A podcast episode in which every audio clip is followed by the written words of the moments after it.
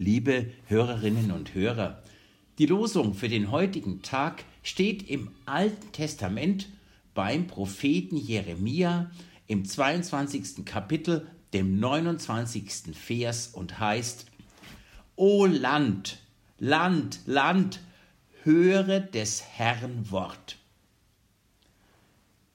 Die Worte Gottes sind für uns frohe Botschaft, Wegweisung und Liebe.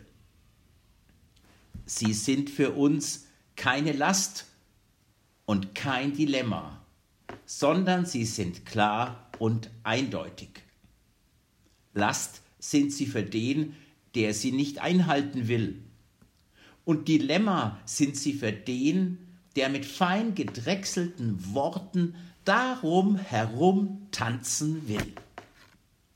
Der Prophet Jeremia ruft das ganze Land dazu auf, dass die Menschen auf das Wort Gottes hören und sich nicht darum herumwinden.